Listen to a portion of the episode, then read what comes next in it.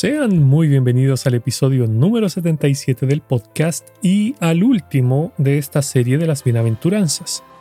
En el episodio de hoy hablaré acerca de padecer por el reino de Dios. Están escuchando Edificados en Cristo y mi nombre es Alexis. Este podcast tiene como objetivo que profundicemos en la palabra de Dios, que conozcamos más del Señor y que descubramos cómo podemos edificar nuestras vidas sobre la roca que es Cristo el Señor.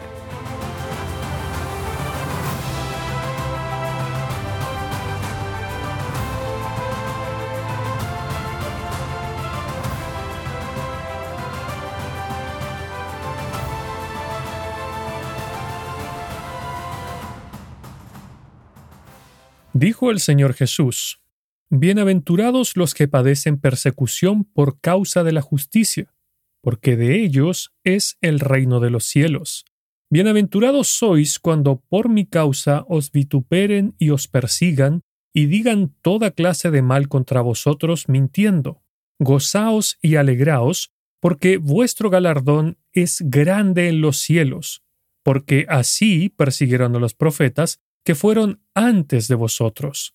Mateo capítulo 5 versículos del 10 al 12, leí la versión Reina Valera 1960.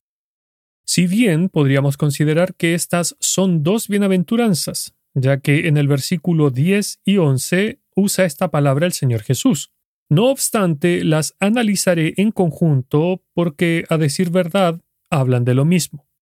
Lo interesante de esta bienaventuranza es que termina de la misma manera en cómo comienza el mensaje, ya que en el versículo 3 el Señor dijo, Bienaventurados los pobres en espíritu, porque de ellos es el reino de los cielos.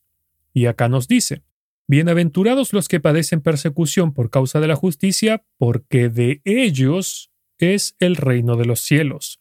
Por así decirlo, el Señor Jesús hizo un mensaje redondo, que comienza con el reino de los cielos y termina de la misma forma. Básicamente nos está diciendo que estas son las condiciones para pertenecer a su reino. Es como si nos dijera, esto implica mi reino y este es el costo de imitarme. ¿Me quieres seguir? Bueno, estas son las condiciones. Esto espero de ti y esto es lo que te pasará. Te lo aviso de antemano para que no te lleves sorpresas. Eso nos dice el Señor en esta porción.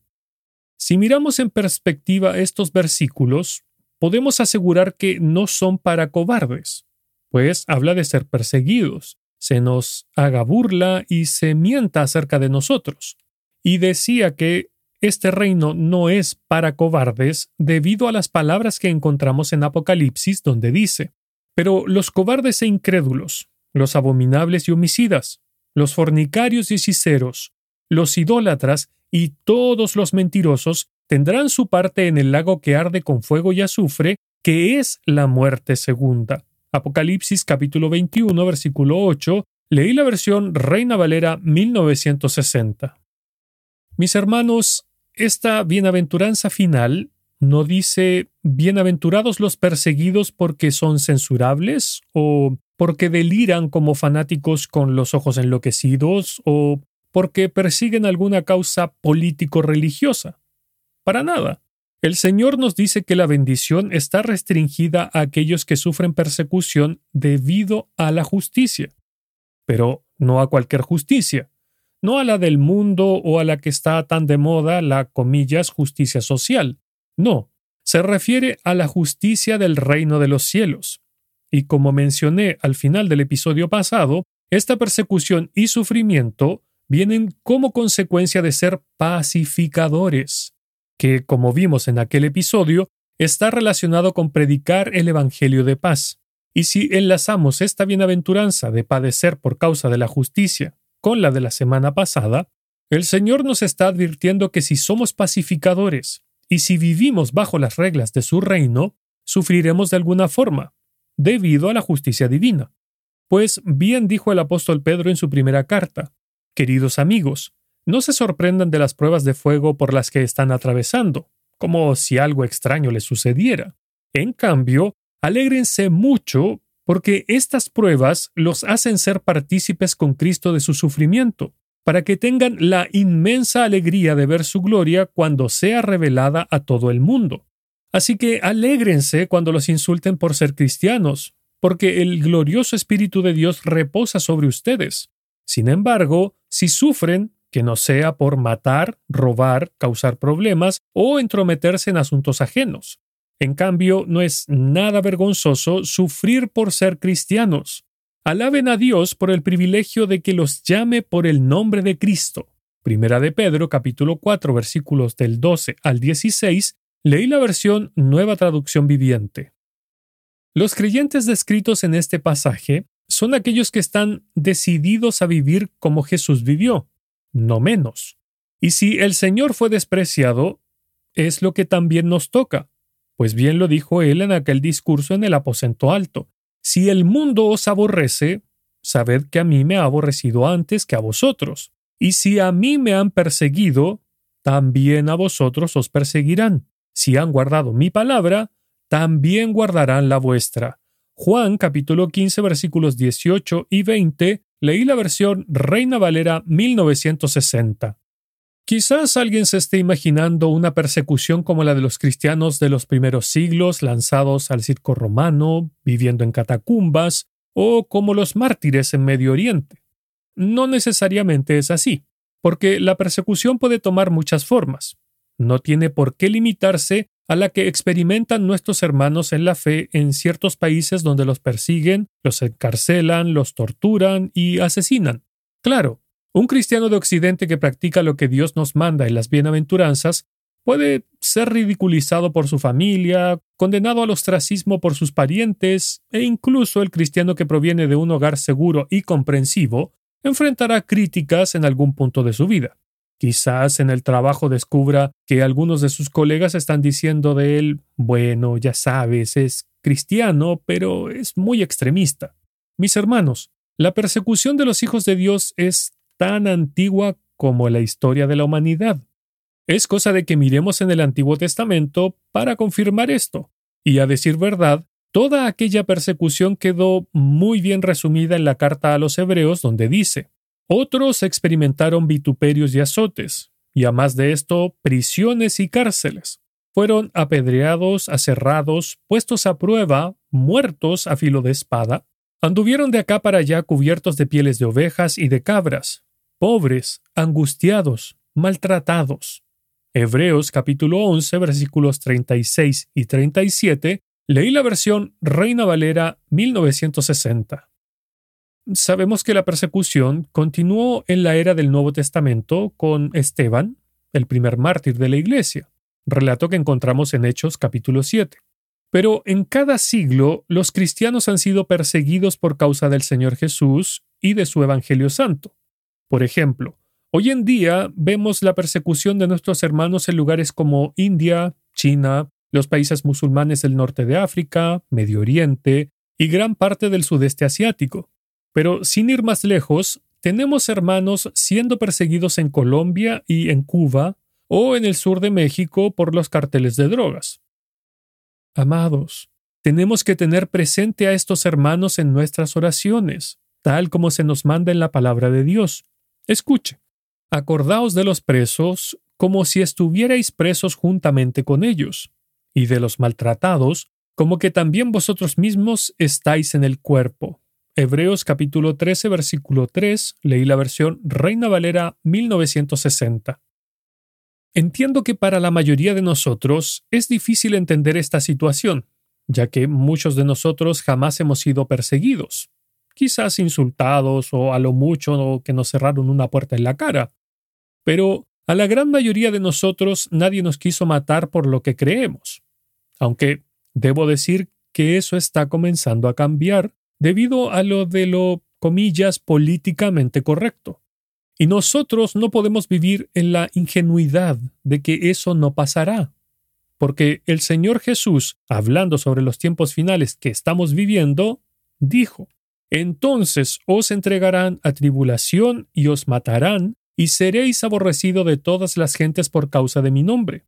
Muchos tropezarán entonces y se entregarán unos a otros, y unos a otros se aborrecerán. Mateo capítulo 24 versículos 9 y 10, Leí la versión Reina Valera 1960. Sé que muchos hermanos relacionan o dicen que este capítulo de Mateo es exclusivamente para los judíos del tiempo de la tribulación, pero las palabras dichas por nuestro Señor Jesús son básicamente las mismas que le dijo a sus apóstoles cuando los envió de dos en dos. Y seréis aborrecido de todos por causa de mi nombre. Mas el que persevere hasta el fin, éste será salvo.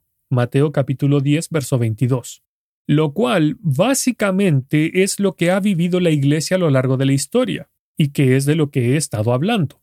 La pregunta es, ¿por qué nosotros deberíamos ser la excepción a la regla? Volviendo a lo que decía de ser ingenuos frente a lo que se nos viene, es por la razón que el Señor le advirtió lo siguiente a los apóstoles. He aquí, yo os envío como ovejas en medio de lobos.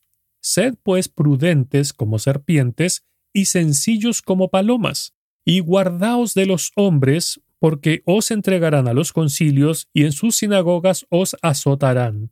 Mateo capítulo 10 versos 16 y 17. Mis hermanos, no queramos tapar o cubrir el sol con un dedo, porque todos podemos ver que el mal a nuestro alrededor crece de una manera desmedida. Y solo por citarles un ejemplo local de acá de Chile, durante las revueltas sociales de finales de 2019, los delincuentes y antisociales quemaron no solo iglesias católicas, sino también quemaron iglesias evangélicas y varios pastores fueron agredidos por turbas enardecidas. Pensar que esto no pasará es ser muy ingenuos, mis hermanos. Porque, por ejemplo, hoy se nos tilda de ser intolerantes y se nos desprecia frente a temas tales como el aborto o el matrimonio, comillas, igualitario. Cuando hemos levantado la voz, la tratan de silenciar insultándonos y tratando de bloquearnos en las redes sociales. Por eso les digo, hermanos, que esto irá en aumento. Tengo que decirlo, nuestra cultura occidental se está alejando cada vez más de los valores bíblicos, porque cada día se desprecian más.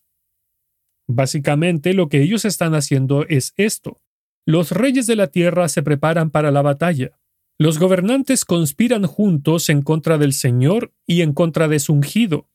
Rompamos las cadenas, gritan, y liberémonos de ser esclavos de Dios.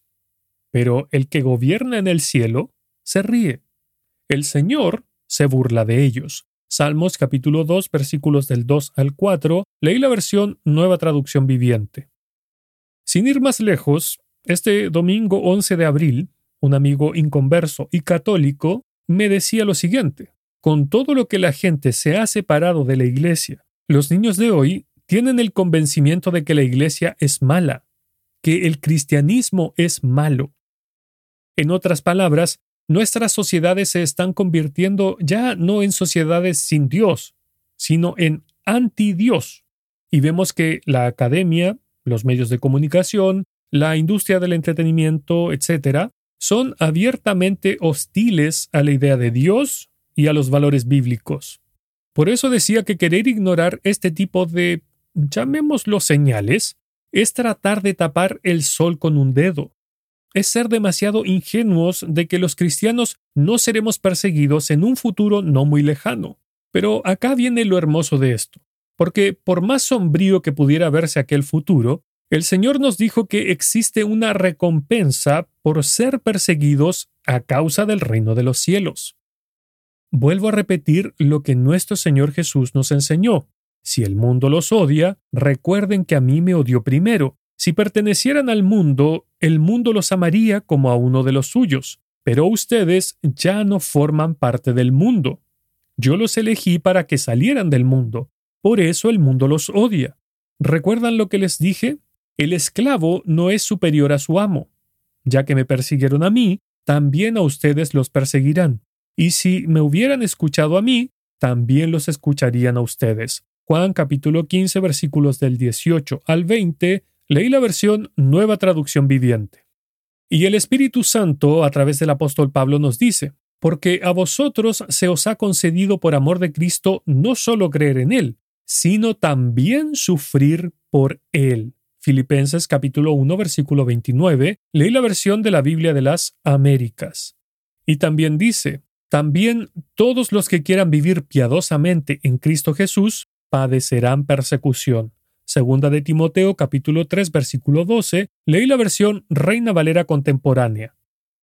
Esta octava bienaventuranza es tan importante que el Señor Jesús la expandió, haciéndola más precisa al cambiar la forma de dirigirse a nosotros, ya que venía de hablar en tercera persona para pasar a hablar en segunda persona, pues dice, Bienaventurados sois cuando por mi causa os vituperen y os persigan, y digan toda clase de mal contra vosotros mintiendo. Gozaos y alegraos, porque vuestro galardón es grande en los cielos, porque así persiguieron a los profetas que fueron antes de vosotros.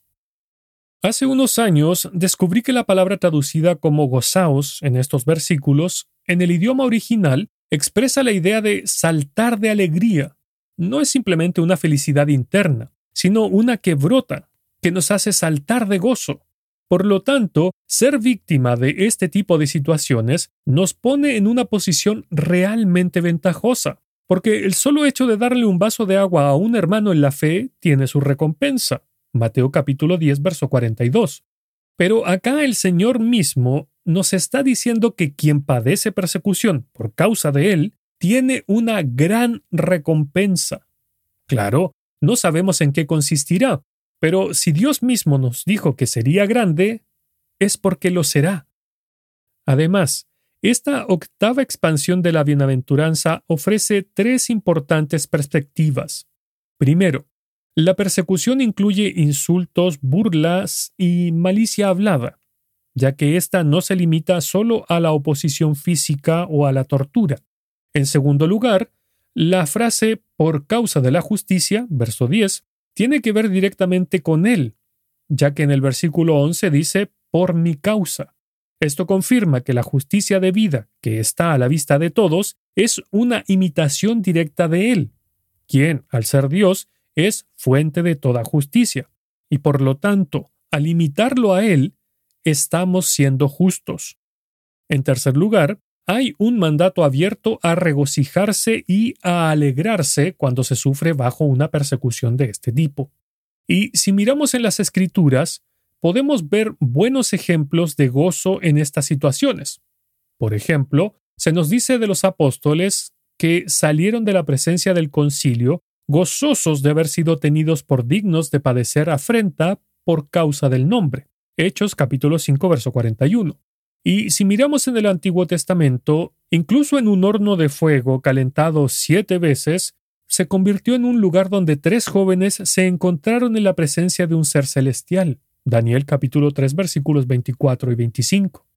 Mis hermanos, todos estos posibles padecimientos a los que nos podemos ver expuestos por causa del Señor, el apóstol Pedro nos explica que estos son necesarios para que seamos probados a causa de nuestra fe, pues dice, para que sometida a prueba vuestra fe, mucho más preciosa que el oro, el cual, aunque perecedero, se prueba con fuego, sea hallada en alabanza, gloria y honra cuando sea manifestado Jesucristo. Primera de Pedro capítulo 1 verso 7.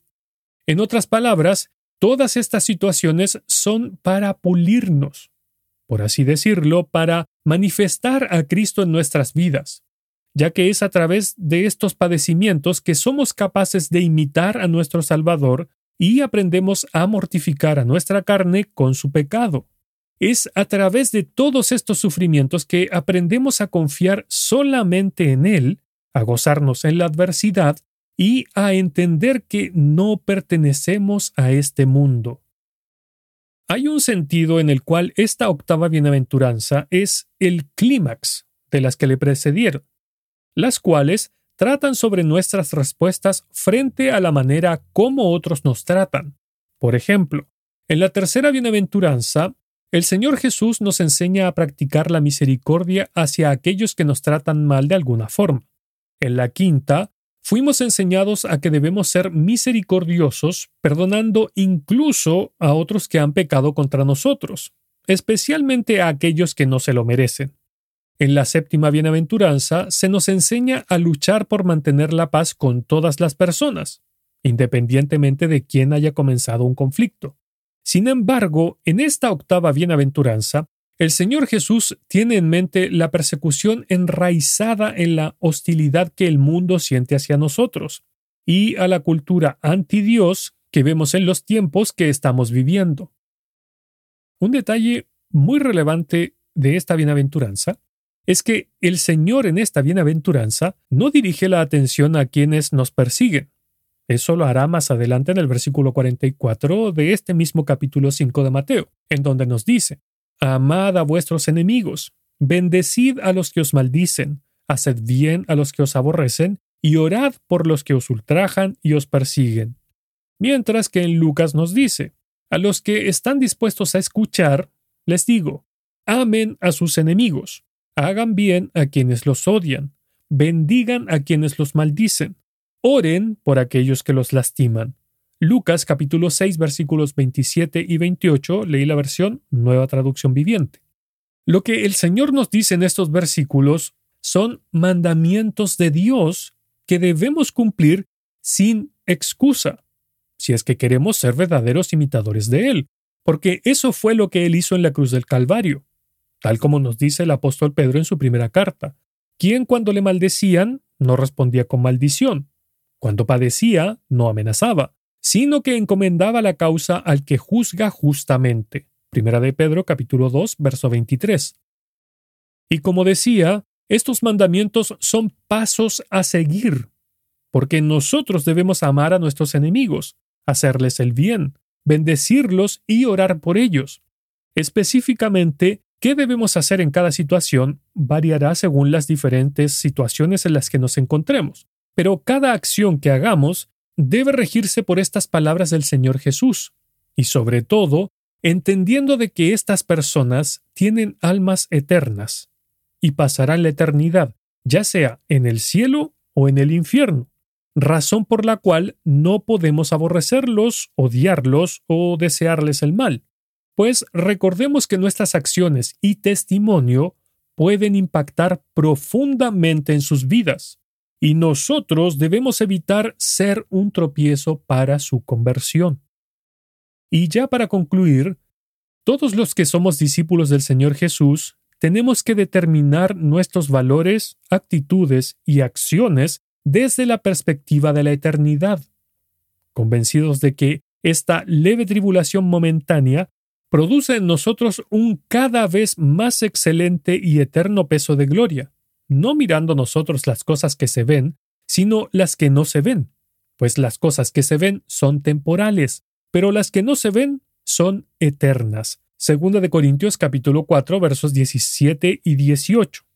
Y por ende, cualquier persecución o padecimiento por el nombre de Cristo estará no solo en consonancia con los profetas del Antiguo Testamento, sino además con los del Señor Jesús mismo y con los de nuestros hermanos mártires a lo largo de la historia.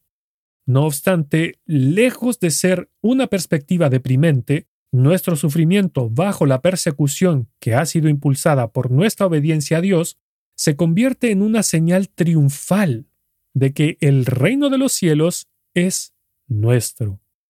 Que el amante y tierno Salvador les bendiga ricamente.